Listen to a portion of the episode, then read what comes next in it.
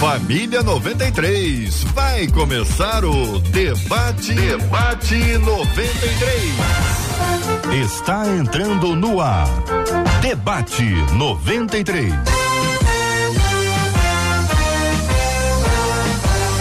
Realização 93 FM. Um oferecimento Pleno News. Notícias de verdade. Apresentação J.R. Vargas. Meu irmão. Alô, minha irmã. Aqui fala J.R. Vargas, estamos de volta, minha gente. Começando aqui mais uma super edição do nosso debate 93 de hoje, nesta quinta-feira, dia 14 de julho de 2022. Que a bênção do Senhor repouse sobre a sua vida, sua casa, sua família, sobre todos os seus, em nome de Jesus. E família 93 nos nossos estúdios, pastor Douglas do Carmo. Muito bom dia, pastor. Bom dia, JR. Bom dia a todos os ouvintes da Rádio 93. Que prazer, que alegria retornar a essa mesa tão seleta para a gente poder discutir sobre assuntos bíblicos relevantes que vão abençoar certamente todo o povo de Deus que está ligado aí. Vambora. Bora, bora, bora. Querido pastor Márcio Rabelo, muito bom dia, querido. Seja igualmente bem-vindo ao debate 93 de hoje. Bom dia, JR. Bom dia, debatedores. Bom dia, você que está ligado na 93 FM.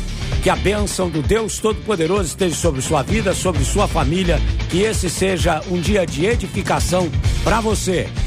Alô, Nordeste do Brasil. Alô, querido pastor Tércio Ribeiro no estúdio virtual da 93 FM. Bom dia, meu irmão. Seja bem-vindo ao debate de hoje. Bom dia, JR. Bom dia, queridos amigos debatedores. Alegria grande estar com vocês. E um bom dia muito especial, JR. Desculpa. A toda a nação rubro-negra que nem conseguiu dormir essa noite. Saudações.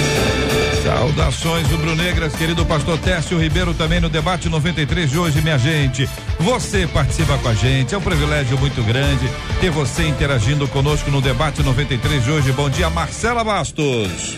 Bom dia, J.R. Vargas. Bom dia aos nossos queridos ouvintes, nossos amados debatedores. Nós estamos ligados aqui nos nossos ouvintes através das nossas redes sociais, lá no Facebook. Já está por lá o Márcio Godinho, a Zilma Rocha. Corre para lá. Rádio 93.3 FM é a nossa página. Lá você vai nos ver, vai ver os nossos debatedores e também vai dar a sua opinião no programa de hoje do mesmo jeito no YouTube. Faz igual a Maria Zeredo, a Rosilda. Aliás, a Maria Zeredo chegou antes de todo mundo, já estava dando bom dia lá para todo mundo ficar ligado. Corre lá, canal do YouTube 93 FM Gospel dá a curtida no debate de hoje, porque cada curtida faz esse vídeo se tornar relevante. Quanto mais relevante, mais gente ouve a palavra de Deus através dos nossos debatedores hoje. E claro, o WhatsApp sempre aberto, 21 96803 8319, 21 96803 8319. Vem com a gente no debate 93 de hoje, minha gente. Alô, família 93. Bom dia. Tem prêmio para você no programa de hoje.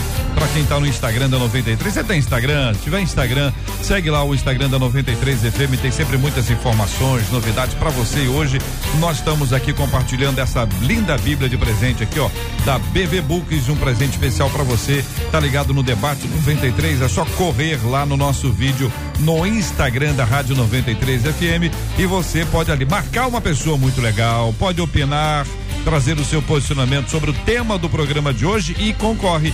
Daqui a pouquinho, no final do programa, trago o resultado dessa Bíblia lindíssima, um presente da 93 e da BV Books nessa parceria especial.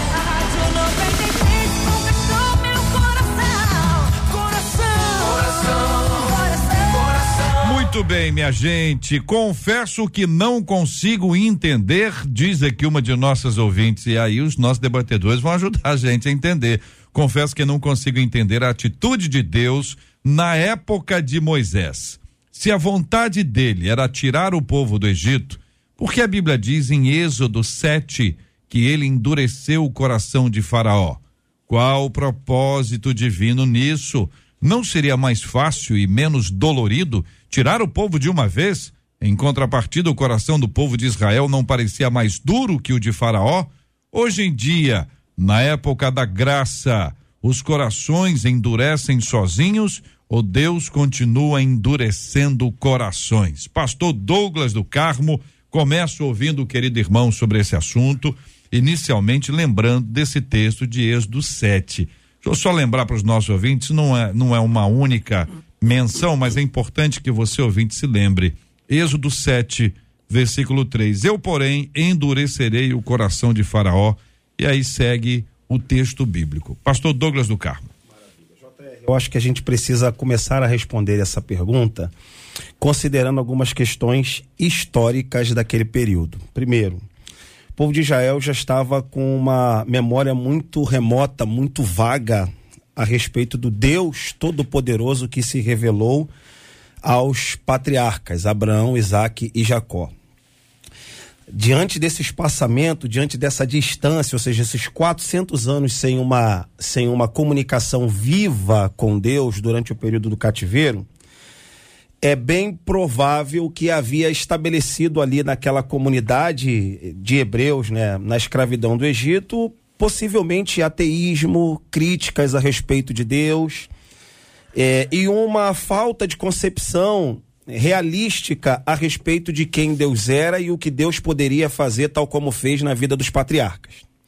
Diante disso, se pode explicar que Deus, então, endurece o coração de Faraó para que pudesse, diante desta constatação, revelar a grandeza do seu poder nesta nesse êxodo, ou seja, nessa libertação do povo hebreu, saindo então do Egito. Porque suponhamos é, que fosse uma libertação democrática, pacífica e sem nenhum tipo de problema, como houve e a gente pode observar no texto do Êxodo. Dificilmente o povo de Israel conseguiria obter uma imagem desse Deus que se revelara para os patriarcas. Então, nesse momento aqui, eu vou ser um pouco fatalista, porque eu vou acreditar que Deus endurece o coração de Faraó para que Faraó de fato pudesse negar não uma, mas várias vezes, e que Deus pudesse então revelar o poder dele para que o povo de Israel pudesse compreender que aquele Deus supostamente ausente durante 400 anos era o mesmo Deus dos patriarcas Abraão, Isaac e Jacó. Começo dizendo dessa forma. De alguma forma, Deus estava se revelando a este povo por meio deste ato para que ele pudesse ser reconhecido como foi reconhecido anteriormente. Exatamente. Patriarcas. Muito bem. Pastor Márcio Rabelo, eu primeiro preciso identificar se o senhor concorda com a ideia apresentada pelo pastor Douglas se sim, por quê? O que o senhor acrescenta? Se não, como é que o senhor responde a mesma questão? Eu respondo a questão concordando no aspecto também dos propósitos de Deus. Uhum. Primeiro, olhando o lado de Faraó. Faraó não teria um coração fácil para libertar. E se o tivesse, o povo não daria valor a essa libertação. Por dois aspectos. Primeiro, o povo precisava conhecer quem era Deus. E a forma de Deus fazer, o seu propósito de fazer com que o povo conhecesse o poder de Deus era endurecendo o coração de Faraó. E ao mesmo tempo, o povo veria o poder de Deus através da vida de Faraó. E também a experiência do povo. Porque uma das coisas que a gente precisa entender é que, como a nossa ouvinte aqui diz, o ouvinte diz sobre a questão de endurecer o coração, por que, que Deus não precisou de fazer isso? Porque, na verdade, o que, que nós queremos? Uma vida de facilidade. Então Deus às vezes cria coisas que são esquisitas ao nosso modo de ver, parecem estranhas ao nosso modo de ver, mas na verdade Deus tinha um propósito: endurecer o coração de Faraó. E o endurecendo, o que, que aconteceria? Faraó viria o poder de Deus, porque mesmo com todo endurecimento, Deus fez com que o povo se libertasse. E o povo viria que, mesmo com Faraó com o coração endurecido, Deus estava libertando. Faraó via o poder de Deus e o povo via o poder de Deus. Muito bem. Pastor Técio Ribeiro, tendo ouvido o pastor Douglas do Carmo, tendo ouvido o pastor Márcio Rabelo, eu quero ouvir a sua opinião sobre esse assunto, se o senhor concorda ou não, para falar para o nosso ouvinte que ligou agora. A gente está falando sobre o endurecimento do coração de Faraó. É um texto de Êxodo, capítulo 7, versículo 3. Você pode checar esse texto aí na sua Bíblia. E a gente está discutindo esse assunto, porque a gente vai aplicar esse assunto hoje. Se Deus continua hoje endurecendo o, o coração das pessoas, como é que funciona isso, como é que define isso. Quero agradecer aos nossos ouvintes que estão conosco, nos acompanhando pela página do Facebook da 93 FM, pelo canal do YouTube da 93 e pelo site rádio93.com.br. Essa audiência de quem está acompanhando com imagens, está vendo aqui o nosso estúdio, está identificando quem são os nossos debatedores e está podendo também interagir com o querido pastor Técio assim que a sua tela for descongelada, ele poderá eh, ser visto plenamente por nós. Então eu quero agradecer, porque daqui a pouquinho ele vai trazer a palavra dele para gente sobre esse assunto, se a conexão permitir. Que a conexão está com o coração endurecido. a gente tem que entender isso, lutar contra isso. Muito bem. O trânsito também estava endurecido, mas já foi resolvido. A pastora Patrícia Andrade já está aqui entre nós, subiu. Nós queremos dar a ela o tempinho que ela precisa para respirar. Reconectamos aqui com o pastor Técio, imagino eu é, o, eu precisava de um sinal, assim, um sinal prodígio, alguma coisa, uma comunicação. Que eu... Ô, Técio, você tá aí, Técio? Técio não tá ali, gente. Vocês têm que falar comigo. Pastora Patrícia Andrade. E aí? Qual a sua opinião sobre esse assunto, tendo iniciado aqui ouvindo essa questão do endurecimento do coração de Faraó feito pelo Senhor? Bom dia, JR. Bom dia. Bom dia, audiência linda da 93. Bom dia, pastores que me ladeiam aqui nessa mesa, nessa manhã. E que assunto espetacular. Deus ainda continua endurecendo corações? Eu creio firmemente que sim. Existem situações na vida que a gente precisa entender que Deus precisa nos ensinar coisas através dessas situações.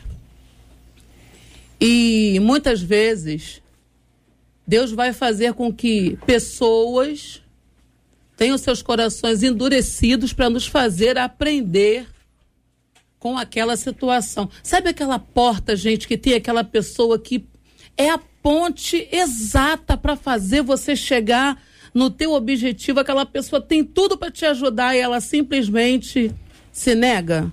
Pode ser que ela própria, por causa do seu livre-arbítrio, não deseje ser ponte para você, não deseja ajudar você a, a, chegar naquela oportunidade que você tanto almeja, mas também pode ser Deus endurecendo o coração dela, porque simplesmente ou não é aquela situação que Deus deseja para você, ou não é o momento em que aquela situação é propícia para você. Então, eu creio sinceramente que assim como Deus endureceu o coração de Faraó, porque tinha lições para ensinar a Israel através das dez pragas, em outras situações também, um pouco mais adiante, lá em, em Êxodo 14, quando o Faraó decide ir atrás do povo de novo, né? Já tinha ido, o povo já estava já acampado e ele foi novamente com seu exército, com seu coração mais uma vez endurecido. Existem situações, sim em que Deus quer nos ensinar, nos dar lições, nos ensinar dependência, falar conosco através daquela situação e Ele pode sim, para que isso se estabeleça, endurecer o coração de pessoas. Mas o que é endurecer o coração? O que é? Ajuda a definir. Definição. Vocês falaram do propósito, os três. Está claro aqui, ou estão claros os propósitos múltiplos aqui apresentados. Agora, o que significa endurecer? Então, vou fazer perguntas da escola bíblica, tá bom? Para ajudar os nossos ouvintes. Quer dizer que se Deus não endurecesse, Faraó não teria sido endurecido. E assim teria permitido a saída do povo.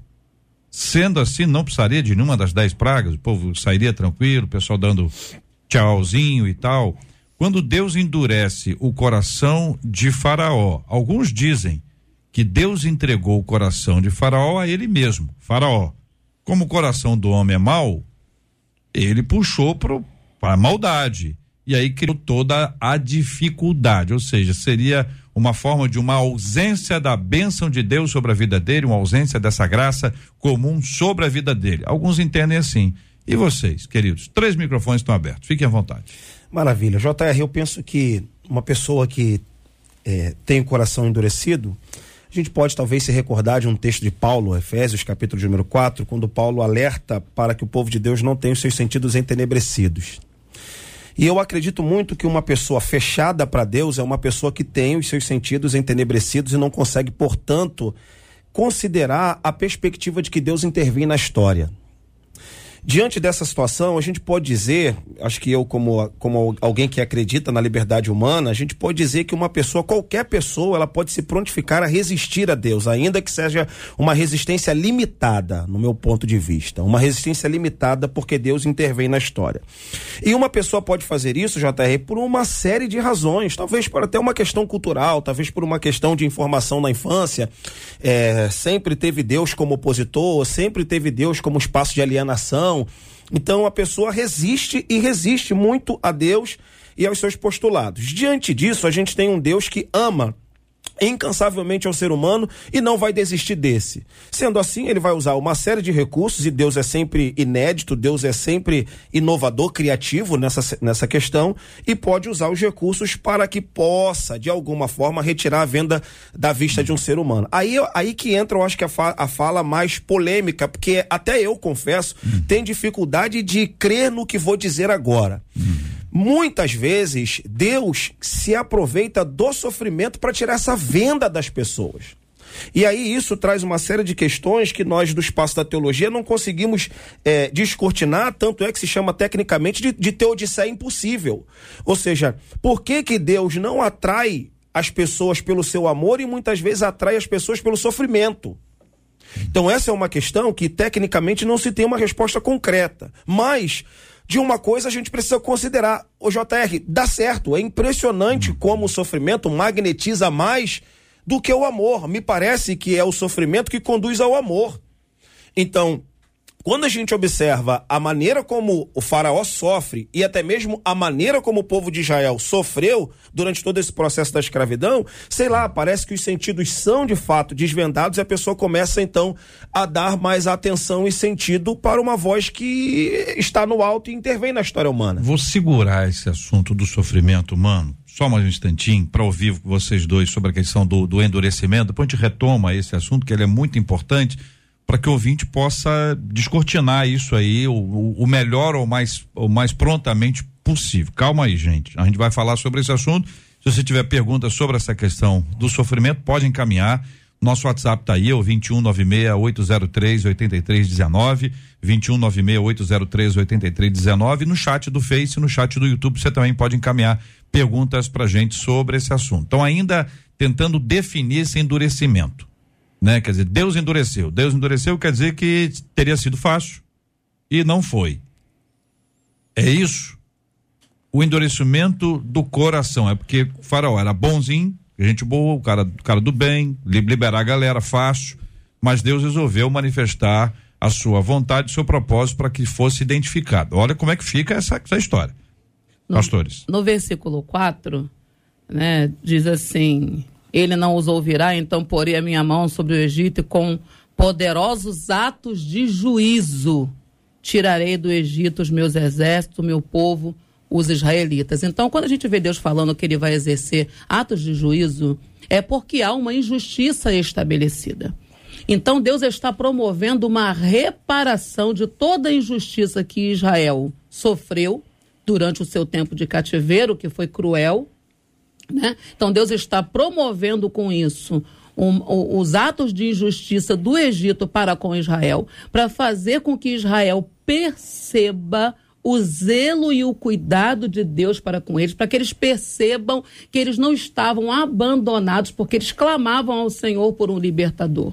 E quando esse libertador chega, né, Moisés, e Deus o usa para fazer esses atos poderosos de justiça, é para mostrar ao Egito que a toda injustiça no seu tempo devido vai ter a sua consequência, para mostrar ao injustiçado que a mão de Deus está estendida e ele não está desamparado nem abandonado e que Deus vai reparar a injustiça sofrida por ele, mas nesse caso específico, Deus endurece o coração de Faraó para fazer com que ele retenha o povo no Egito, para que as dez pragas aconteçam, para que Deus possa mostrar ao Egito, e aí não tão somente a Faraó, né, ao líder do Egito, mas para mostrar ao Egito que ele era o único e poderoso Deus verdadeiro fazendo com que os outros fossem é, é, envergonhados e descortinados como impróprios. Bom, o que a Bíblia nos mostra, a Bíblia é um livro que a gente estuda na teologia de tipologia. O que me parece nessa questão, ela parece uma batalha espiritual. Primeiro, Faraó. Faraó representa quem? O inimigo, que tenta prender o povo. Deus levanta um libertador. O libertador é quem? Jesus Cristo. É aí tipificado por Moisés. Então ele diz a Moisés, tanto é que ele diz: Olha, diga a Faraó que eu sou, me enviou a voz. Então ali, Deus estava nos revelando a ação da, da batalha espiritual, de uma libertação de um povo que precisava ser liberto, que estava escravo. Então esse povo recebe um libertador, recebe um líder que também às vezes questionado, mas ele vai a Faraó e diz que a autoridade está sobre ele. Então Faraó endurece o seu coração, por quê? Porque o inimigo não facilita a libertação de ninguém. O inimigo não facilita a libertação daqueles que Deus quer libertar. Então, Deus pode estar, através desse texto, nos mostrando como seria o coração do inimigo para quando nós estivéssemos estabelecendo em nossa vida uma libertação. Porque nenhuma libertação é fácil de quem está no mundo das drogas, da prostituição, ou seja o que for.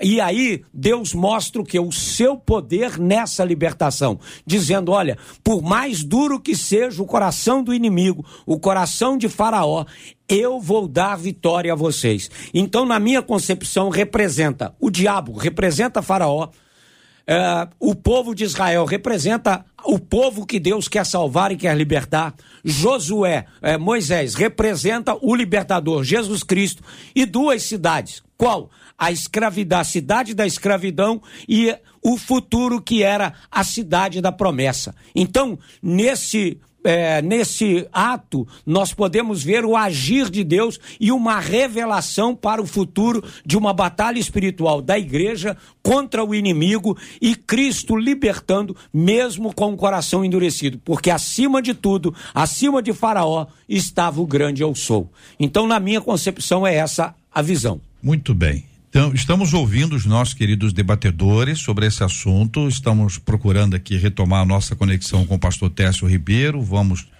já estamos vendo o pastor querido aqui na nossa tela. Ah, vamos ouvi-lo também sobre esse assunto, pastor Técio. A pergunta é essa: o que, que significa isso? Como é que funciona esse endurecimento do coração de Faraó? Como é que a gente explica isso na prática, pastor Técio? Bom dia, agora eu creio que nós conseguiremos prosseguir. É, existem dois momentos no texto que me chamam muito a atenção.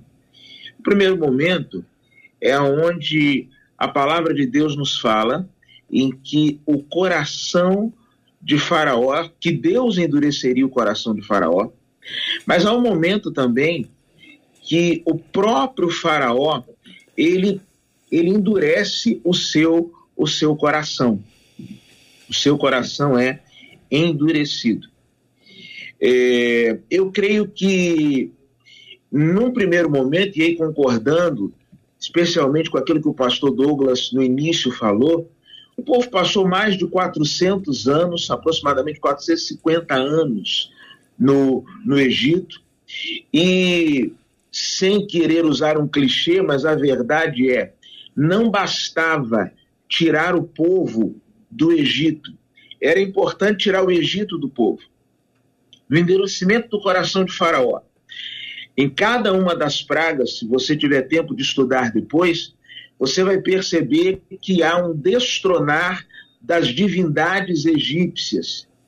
E, e, e Deus precisava, Deus o Deus não, o povo precisava, como disse o pastor Douglas, redescobrir quem era esse Deus. Até mesmo esse Deus que diz que se que chamava o povo para adorá-lo no deserto, deserto que era lugar de ausência de vida, deserto era lugar onde nada florescia, deserto era o lugar aonde na crença egípcia nem os deuses iam. Ou seja, não havia presença alguma de Deus algum no Egito, no, no deserto, e Deus chamou o seu povo para celebrar a ele uma festa no deserto. Então, o, o, endurecimento do coração de Faraó está profundamente conectado ao projeto de Deus de libertação e de transformação do seu povo. Muito bem, os nossos ouvintes estão conversando conosco sobre esses assuntos todos e a Marcela Bastos vai contar pra gente. Estão falando mesmo. O Henrique, pelo Facebook, disse assim: para mim, Deus endureceu porque ele queria glorificar o nome dele. A Alessandra Aguiar, também no Facebook, diz: Deus sabe como trabalhar e não tirou logo o povo do Egito porque esse povo era muito teimoso. Alguns duvidavam. Deus precisava trabalhar no coração do povo. Pelo WhatsApp, a Andréia disse assim: Eu creio que Deus queria era forjar o coração e o caráter do povo. Também pelo Facebook, a Mônica disse: Eu acredito que era para gerar fé no coração do povo. Já a Bernadette disse assim: Para mim, as dez pragas foram extraordinárias para revelar um Deus, Deus de letra minúscula, que era falso. O Marcos André no YouTube disse: na verdade, o coração de Faraó já era obstinado, já era duro, já era perverso. Na minha opinião, Deus apenas se utilizou disso para mostrar o seu poder e se manifestar ao seu povo. E aí tem uma pergunta, JR, baseado aí na bola que vocês levantaram e que o pastor Douglas principalmente levantou aí pelo WhatsApp. Uma das nossas ouvintes diz assim: mas e o povo do meio? aquele povo que nasceu sofrendo, morreu sofrendo, sem ver ou experimentar as grandes maravilhas de Deus. E eles, eles mereciam morrer e viver assim, com a esperança e a fé frustrada? Pergunta ela. Nome é povo do meio? O povo do meio. O povo do meio. Que Ou que ficou no meio, ficou pelo é, meio. Ficou, ficou pelo, pelo caminho. Deve ser pelo meio do caminho, né? Deve ficou, ser. É, muito bem, vamos tentar responder a esta que você colocou por último, depois a gente entra no aspecto mais efetivo aqui do sofrimento. Pastor Douglas. Muito bem, maravilha. Bom, o povo que ficou no meio. A gente precisa primeiro, pode parecer um choque para quem escuta, mas eu, eu já eu, eu consigo lidar bem com essa questão. Deus não valoriza tanto a vida como o ser humano a valoriza. Pode-se dizer o contrário, inclusive. Me parece que Deus valoriza mais a morte do que a vida, principalmente a morte daquele que espera encontrar-se com o eterno após esta. A gente sabe que tem ali por detrás também uma questão de tolerância divina que se esgota. Se esgota. E a gente consegue observar que toda aquela multidão de gente que sai do Egito e contempla todo aquele palco milagroso vai enfrentar agora também um processo de negligência ou de retribuição a tudo aquilo que Deus fez no povo de Israel, para o povo de Israel então, simplesmente, a paciência de Deus tem limite, como a gente pode dizer dessa forma. Não a misericórdia, mas a paciência, a tolerância. E nesse sentido, o texto bíblico é claro em dizer que Deus dá uma justa retribuição a tudo aquilo que o povo de Israel não correspondeu, tamanha foi a, a expressão de poder manifesta no Egito. Então, diante disso, a gente pode mostrar considerar efetivamente que Deus tem as suas formas de trabalhar, tem as suas maneiras de aplicar juízo, e a gente consegue observar agora que não é só o Egito que estava na mira de Deus, o próprio povo de Deus também estava na mira de Deus.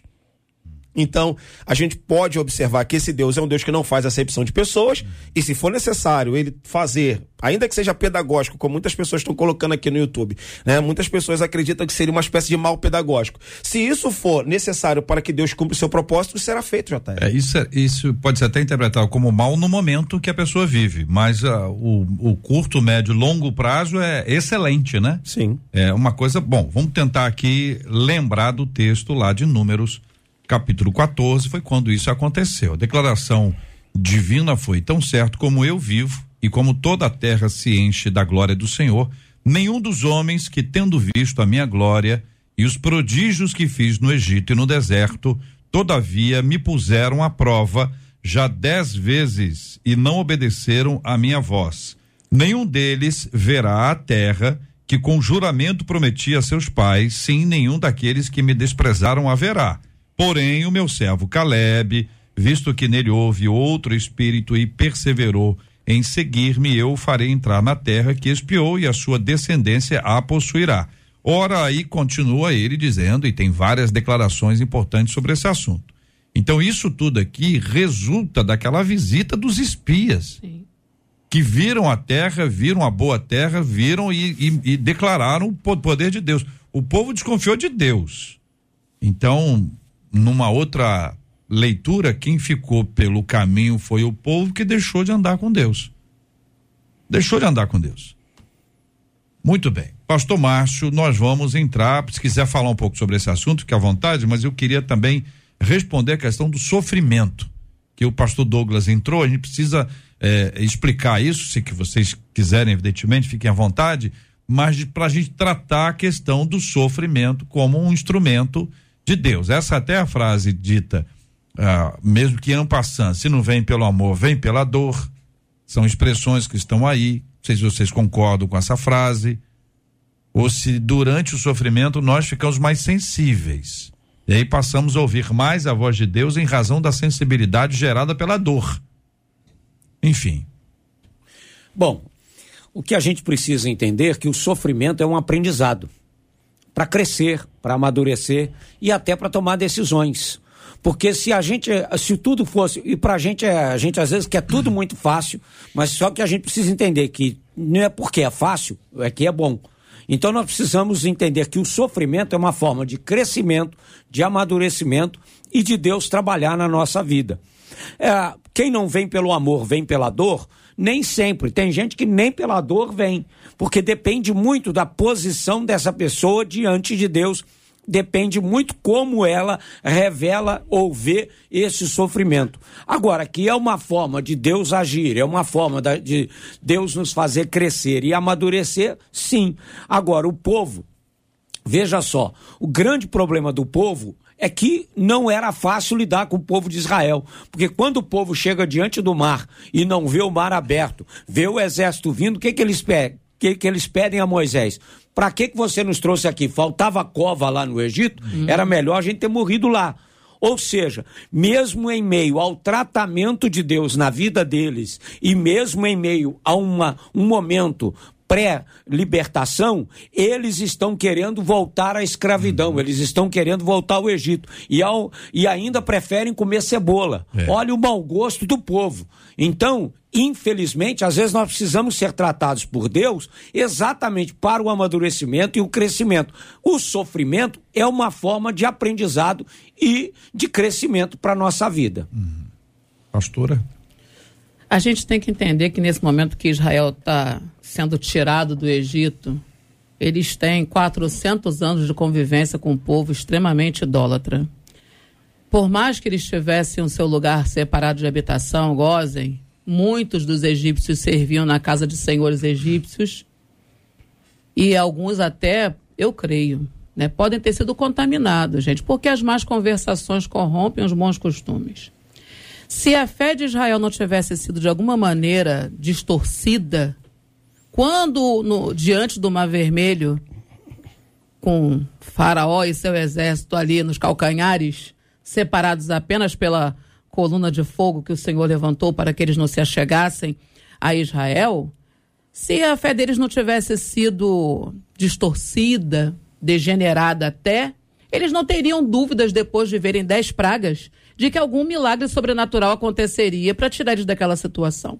Então a gente precisa entender que em algumas situações Deus vai permitir que o sofrimento aconteça, que uma, uma adversidade como essa se levante, para nos tratar e para tirar de nós os resíduos, os ranços do Egito que a gente ainda carrega. Porque ali diante do Mar Vermelho, Israel já estava livre, já havia sido retirado do Egito já tinha tido as dez pragas, já estava com os despojos estava caminhando para o seu tempo de libertação para viver a promessa da terra prometida. Mas o ranço do Egito ainda estava lá, como o pastor falou, não tinha cova suficiente no Egito para a gente ser enterrado no deserto. Né? Então a gente precisa entender que existem situações em que Deus vai permitir que o sofrimento aconteça porque ele realmente gera um quebrantamento de espírito né, na pessoa e é esse quebrantamento de espírito, esse quebrantamento emocional que vai fazer com que esse, esse, esse ranço do Egito seja expurgado da vida dela. Então, Deus permite sim que situações como essa aconteçam para que coisas sejam expurgadas de nós através do aprendizado do momento que a gente está vivendo. Só uma palavrinha rápida. Claro, pastor. Tem pessoas que, mesmo em meio ao sofrimento, não mudam de vida. Sim. Às vezes a gente fala, ah, o sofrimento é uma forma de Deus tratar. Não, tem gente que busca sofrimento. E mesmo em meio ao sofrimento, não muda de vida Então, não é só Deus na história, é também o ser humano. É a minha atitude, é o meu querer. Porque tem gente, com todo respeito, que não aprende nem em meio ao sofrimento. O orgulho, o egoísmo é tão grande, porque se a gente for ver a história do povo de Israel, com tudo que Deus fez, eles sempre questionaram Deus, eles sempre quiseram voltar, eles sempre tiveram o coração endurecido. Lidar com o povo de Israel, lidar com a gente, lidar com a igreja, não é fácil. O pastor Técio, o senhor conhece muita gente, né? O senhor é uma pessoa muito popular. O senhor conhece alguém, conhece alguém que não passou pelo sofrimento? O senhor conhece alguém que não enfrentou sofrimento na sua vida? Ah, o sofrimento ele faz parte da nossa história. Não existe uma só pessoa ah, que não passe pelo sofrimento é importante que nós entendamos que o sofrimento ele não tem a ver necessariamente como é, é, fruto de um erro que eu tenha cometido, é um efeito da queda, né? Mas o próprio Cristo, a palavra de Deus, ele não pecou, mas ele é um homem de dores. Foi um homem de dores. Agora, existem duas coisas que precisam ficar é, é, é muito claras que eu acho interessante. Às, às, vezes nós falamos assim: quem não vem pelo amor, vem pela dor. Eu, eu falo isso às vezes. Mas mesmo quando vem pela dor, é uma expressão de amor. Mesmo quando vem pela dor, está vindo pelo amor. E um outro engodo que nós temos é o seguinte: é que nenhum povo da terra talvez tenha visto tantos milagres como aquele povo ah, dentro do Egito, na saída do Egito, a pastora diz que mesmo já libertos, eles permaneciam com o coração endurecido. E existe um texto de Ezequiel, capítulo 3, verso 7, que vai dizer o seguinte: Mas a nação de Israel não vai querer ouvi-lo, porque não quer me ouvir, pois toda a nação de Israel está endurecida. Então, ex existe um, um, um momento na vida da gente aonde a questão não é se Deus está falando ou se Deus está se revelando. Né? Os caras viram tudo, viram mar se abrir, é, pão cair é, é, é, do alto do céu, mais à frente na história do povo, muralhas caindo, gigantes sendo derrubados, conquistas sendo efetuadas, mas ainda assim, lá na frente, o profeta Ezequiel vai dizer: Este povo não quer me ouvir. Então, a, a, a, como pastor Márcio de forma muito sábia, existe uma ação sobrenatural de Deus, mas existe também uma decisão é, humana. E aqui a gente não está entrando na questão do, do, do livre-arbítrio, não é, não, é, não é esse o tema mas é, é o tema da, da decisão. O que eu quero fazer com todas as manifestações que Deus tem feito à minha volta? Qual é a minha resposta uhum. às ações de Deus na minha vida? Muito bem. Então nós temos o sofrimento como algo presente na história da humanidade. Todo mundo passa por sofrimento. Uma pessoa pode pegar um automóvel, pode estar embriagada, pode acelerar o seu carro, pode bater em outro carro, atropelar uma pessoa, entrar numa loja, uh, ela pode fa fazer mal somente a ela mesma. Mas até quando ela bate num poste, cai a, a energia e as pessoas dali. Ou seja, o sofrimento também decorre das escolhas do outro. O outro pode ter feito uma escolha errada e o sofrimento também atinge a você. Você pode ter feito uma escolha errada e por conta disso você sofre. Mas o sofrimento de mais amplo, ele não estaria mais ou menos como o sol e a chuva, que cai sobre justos e injustos, sobre bons e maus. Então, o sofrimento, ele existe, né? Vocês estão dizendo isso. Aí a gente pega o sofrimento como um instrumento divino. Ou seja, Deus nos dá o sofrimento, ou seja, ele nos faz sofrer. A pastora disse que Deus permite o sofrimento. Tem diferença entre as duas coisas. Mas é isso que eu preciso que vocês nos ajudem a, a explicar e entender. Deus pega o sofrimento, vou te fazer sofrer, então é uma coisa intencional.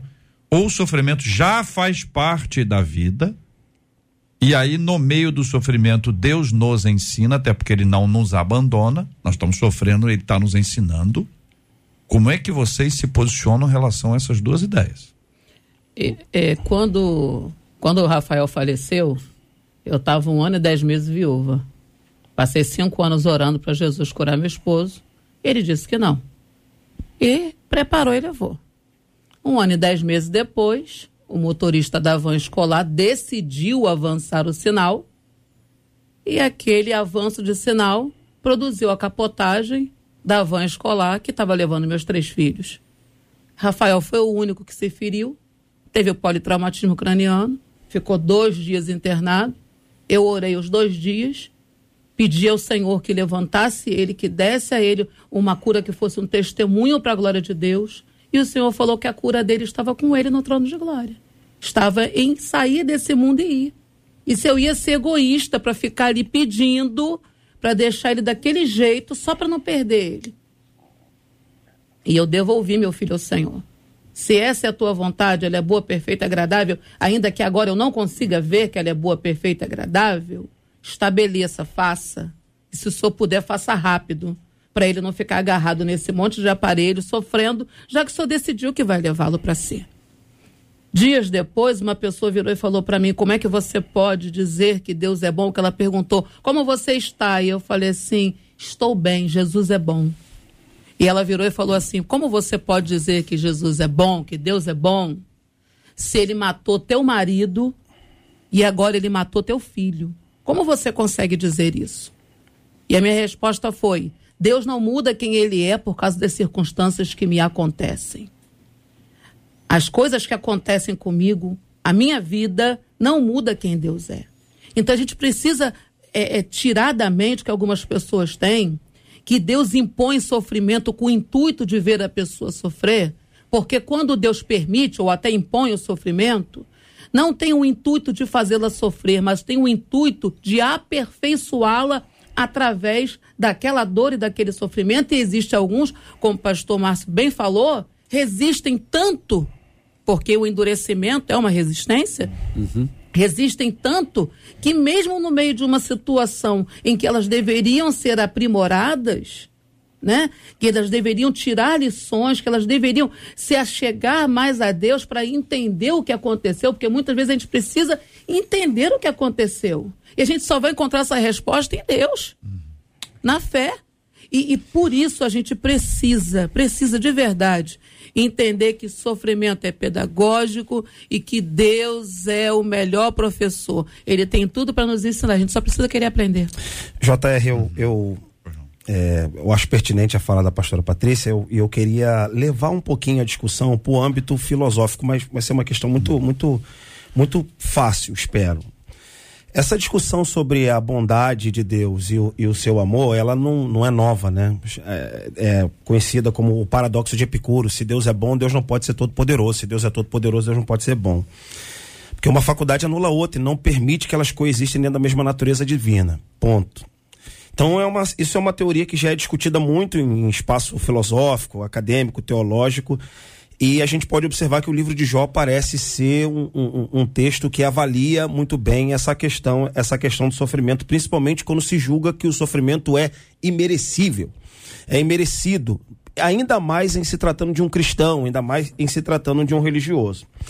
Eu quero então iniciar minha fala aqui nessa questão para a gente poder pontuar três questões. Número um, a dureza do coração do homem a dureza do coração do homem, acho que a gente já está pontuando aqui até com relativa propriedade. Segundo, o quanto Deus se arrisca em trazer uma pessoa à sua presença por intermédio do sofrimento. Deus se arrisca aqui. Por que, que Deus se arrisca aqui? Porque ele pode pôr tudo a perder, porque uma pessoa é, por quem ele deseja atrair a sua presença na utilização, seja pedagógica do mal, essa pessoa pode pegar raiva de Deus, essa pessoa pode pegar um ódio de Deus, por quê? Porque esse Deus bom não vai ser não vai conseguir processar na mentalidade de uma pessoa. Então aqui a gente consegue entender a extensão do amor de Deus em se arriscar, arriscar a sua reputação, arriscar perder esta pessoa, porque essa pessoa é como se a gente dissesse o seguinte: o tiro pode sair pela culatra. Ele usa o sofrimento para magnetizar essa pessoa e esse sofrimento pode desenvolver uma raiva, uma ira, um ódio contra Deus. Bem, e isso está na Bíblia? Está na literatura do livro de Jó. O livro de Jó mostra um homem pacífico, aparentemente adorador, que depois ele entra num estado de confusão mental e teológica que xinga Deus de todos os nomes possíveis. A gente coloca xingar aqui entre aspas. Só para deixar claro para o nosso ouvinte, para que o nosso ouvinte entenda que Jó não é aquele personagem que nós muitas vezes pregamos e ouvimos nas canções eu deixo um texto de Jó, capítulo 9, versículo de número 23, que relativamente resume o seguinte: Jó diz o seguinte, palavras de Jó. Quando Deus é, pune alguma coisa é, na terra e, e, e, inocentes morrem, Deus ri. Tá na Bíblia isso. Então, Jó está tão angustiado porque não consegue processar o, o, o, sofrimento, porque ele não se julga merecedor daquele sofrimento. Então ele diz: ó, quando uma tragédia acontece no planeta e pessoas inocentes morrem, Deus é o primeiro a rir. Tá na Bíblia. Quem está ouvindo aí, possa checar aí Jó capítulo 9, versículos número 23. Então a gente está mostrando aqui um sujeito praticamente que impecável, que não consegue entender a grandeza, o tamanho e o alcance do sofrimento na vida dessa pessoa e por isso, supostamente, o tiro sai pela culatra, porque Deus que dá testemunho de Jó agora se vê quase que perdendo o Jó. Isso após o capítulo de número 3. Então, diante disso, começa a narrativa do livro de Jó, e aí eu caminho para encerrar minha fala, porque aparecem então três figuras, que são os três amigos de Jó, que vão ali para poder se compadecer dele. Zofá, Bildade, ele faz. E curiosamente, curiosamente, no final do livro de Jó, Deus aparece e fala assim para os amigos de Jó: Olha, vocês não falaram bem de mim como a meu servo Jó, mas calma aí, tem uma coisa errada, porque quem falou bem do Senhor foram os três amigos. E quem falou mal do Senhor foi Jó. E no final do livro, Deus diz assim: ó, Jó falou bem e vocês que tentaram me defender falaram mal. Por quê? Porque Jó está falando a respeito de Deus a partir de um sofrimento existencial. Então, ou seja, as três testemunhas, no caso do amigo Jó, estão falando de maneira assim, não, eles não estão vivendo, então é um sofrimento que o outro está experimentando. Encerro dizendo a seguinte verdade o sofrimento é pedagógico? É, mas Deus se arrisca muito em efetivar o sofrimento na vida da pessoa. Isso revela duas questões. Questão de número um, a dureza do ser humano, e questão de número dois, até o limite, ou que ponto há em que Deus possa averiguar para estender o seu amor ah, em busca do ser humano. Ele se arrisca. Muito bem. Esta palavra, ela, ela naturalmente o nosso ouvinte vai estar tá pensando sobre esse assunto. C.S. Lewis dizia que o sofrimento é o megafone de Deus. C.S. Lewis, um autor cristão, enfim, vários livros das Crônicas de Nárnia. E ele conta isso, quer dizer, o sofrimento é o megafone de Deus, é uma maneira de, de você ouvir a voz de Deus de uma forma mais mais forte, mais sólida. Ouvimos aqui a palavra do pastor Douglas sobre esse aspecto, inclusive trazendo a figura de Jó para nossa conversa. Querido pastor Tércio, nós estamos caminhando para o final, infelizmente, mas nós precisamos encerrar. Sua palavra sobre esse assunto que envolve tanto o sofrimento, se ele é colocado por Deus, ou se ele faz parte da nossa vida, ou seja, já é previsto que isso vai acontecer nasceu, a pessoa já leva um tapa. Primeira coisa que acontece, depois que a pessoa sai, tum, já leva um tapa e chora. A marca do sofrimento está ali. Mas qualquer pai e mãe que já tenha participado de um parto que a criança nasce morta, sabe da diferença que é quando a criança não chora. Então o choro, na, na verdade, ali não é dor, é dor, mas ele é vida. Visa um bem maior do que aquele momentâneo que está sendo observado ali. Daí, pastor Técio, Deus coloca ou Deus per permite? Qual a sua opinião sobre esse assunto de forma clara e objetiva como só o senhor pode? Eu, eu penso, JR, que Deus tanto coloca quanto Deus permite. A Bíblia tem é, mais de dois mil capítulos. E só em dois, só em quatro capítulos nós percebemos o mundo em ordem. Gênesis 1 e 2 e os últimos dois capítulos de Apocalipse.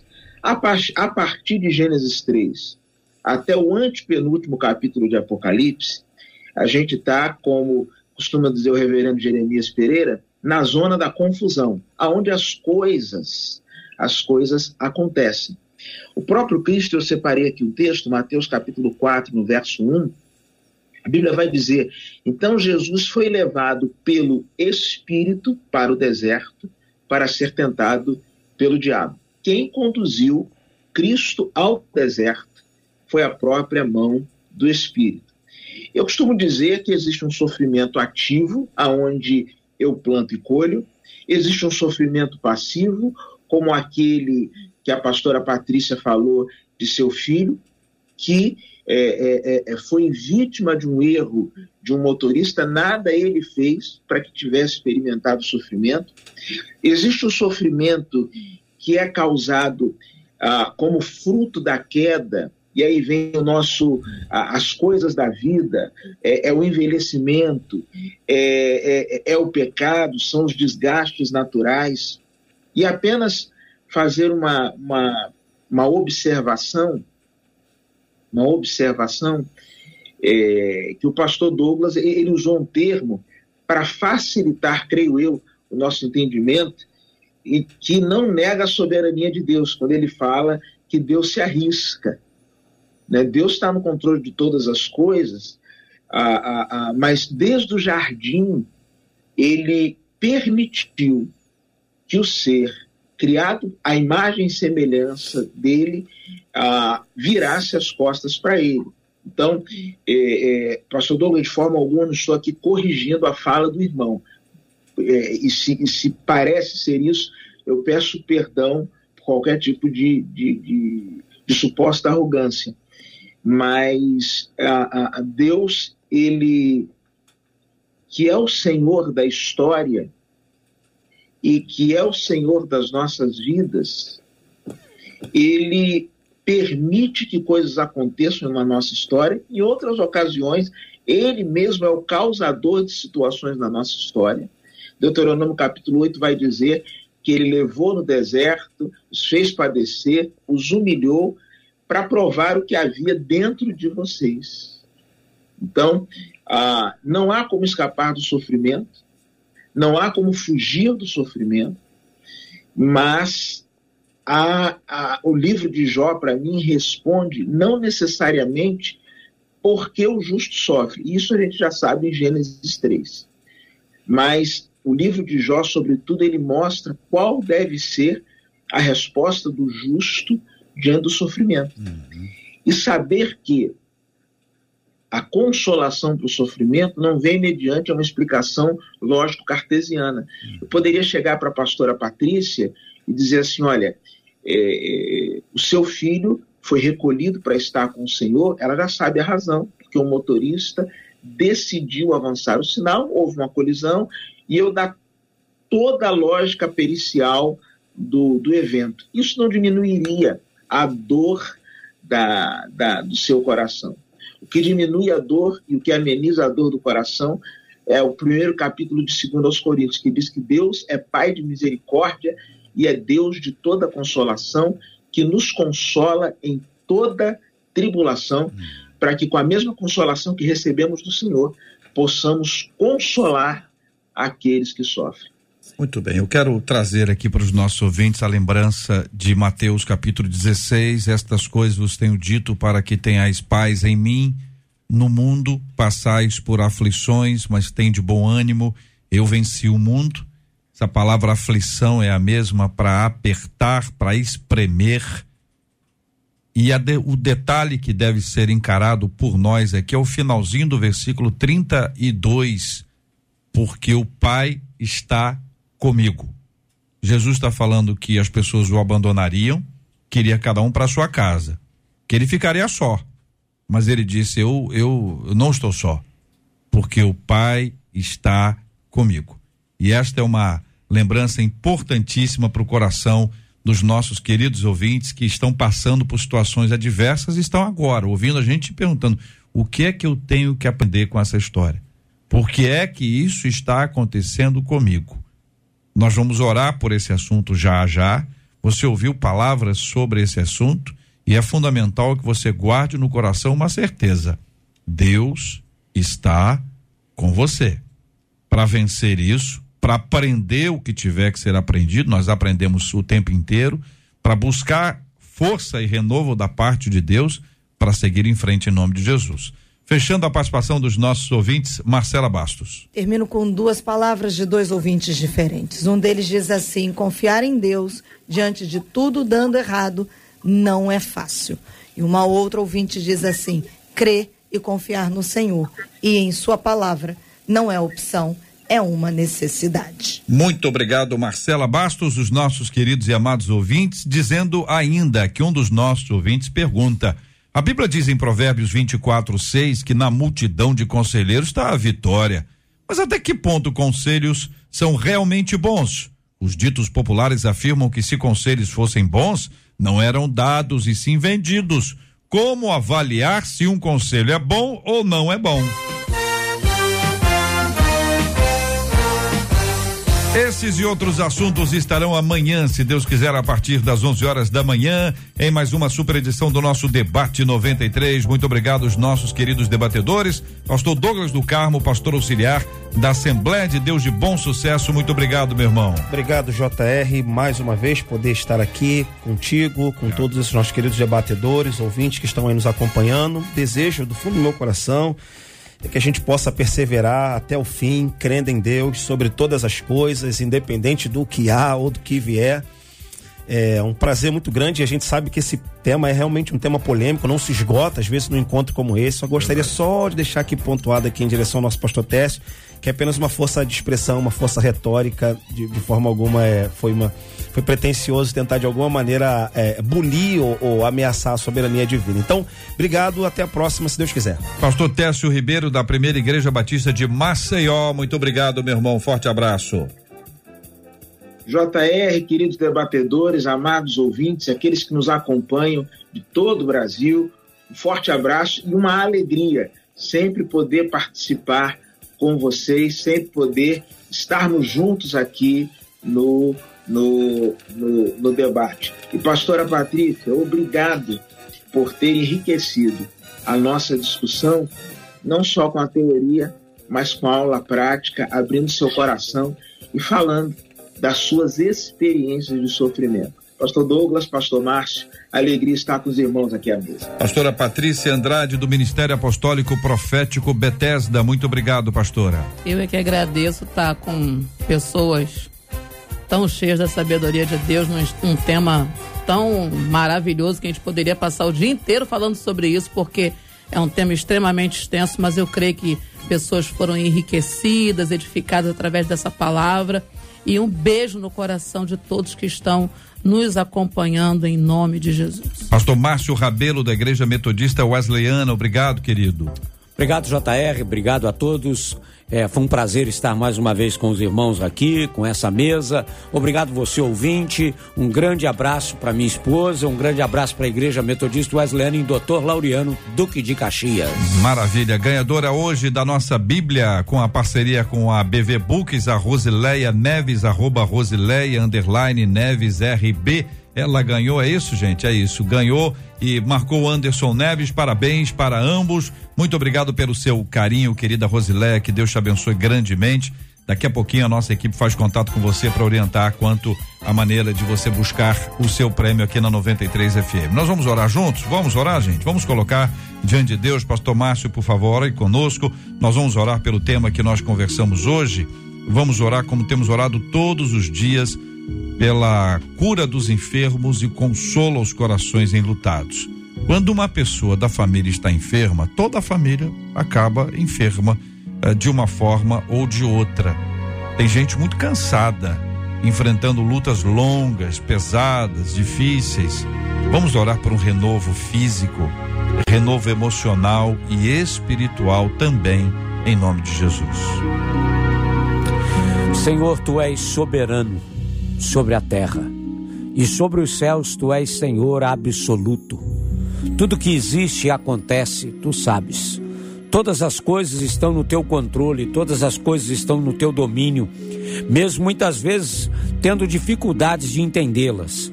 Mas o Senhor é soberano e nesta manhã nós queremos te pedir que o Senhor venha fortalecer cada um dos nossos ouvintes que estão vivendo um momento de sofrimento. E que a tua palavra nos diz: Vinde a mim, todos vós que estáis cansados, sobrecarregados, e eu vos aliviarei.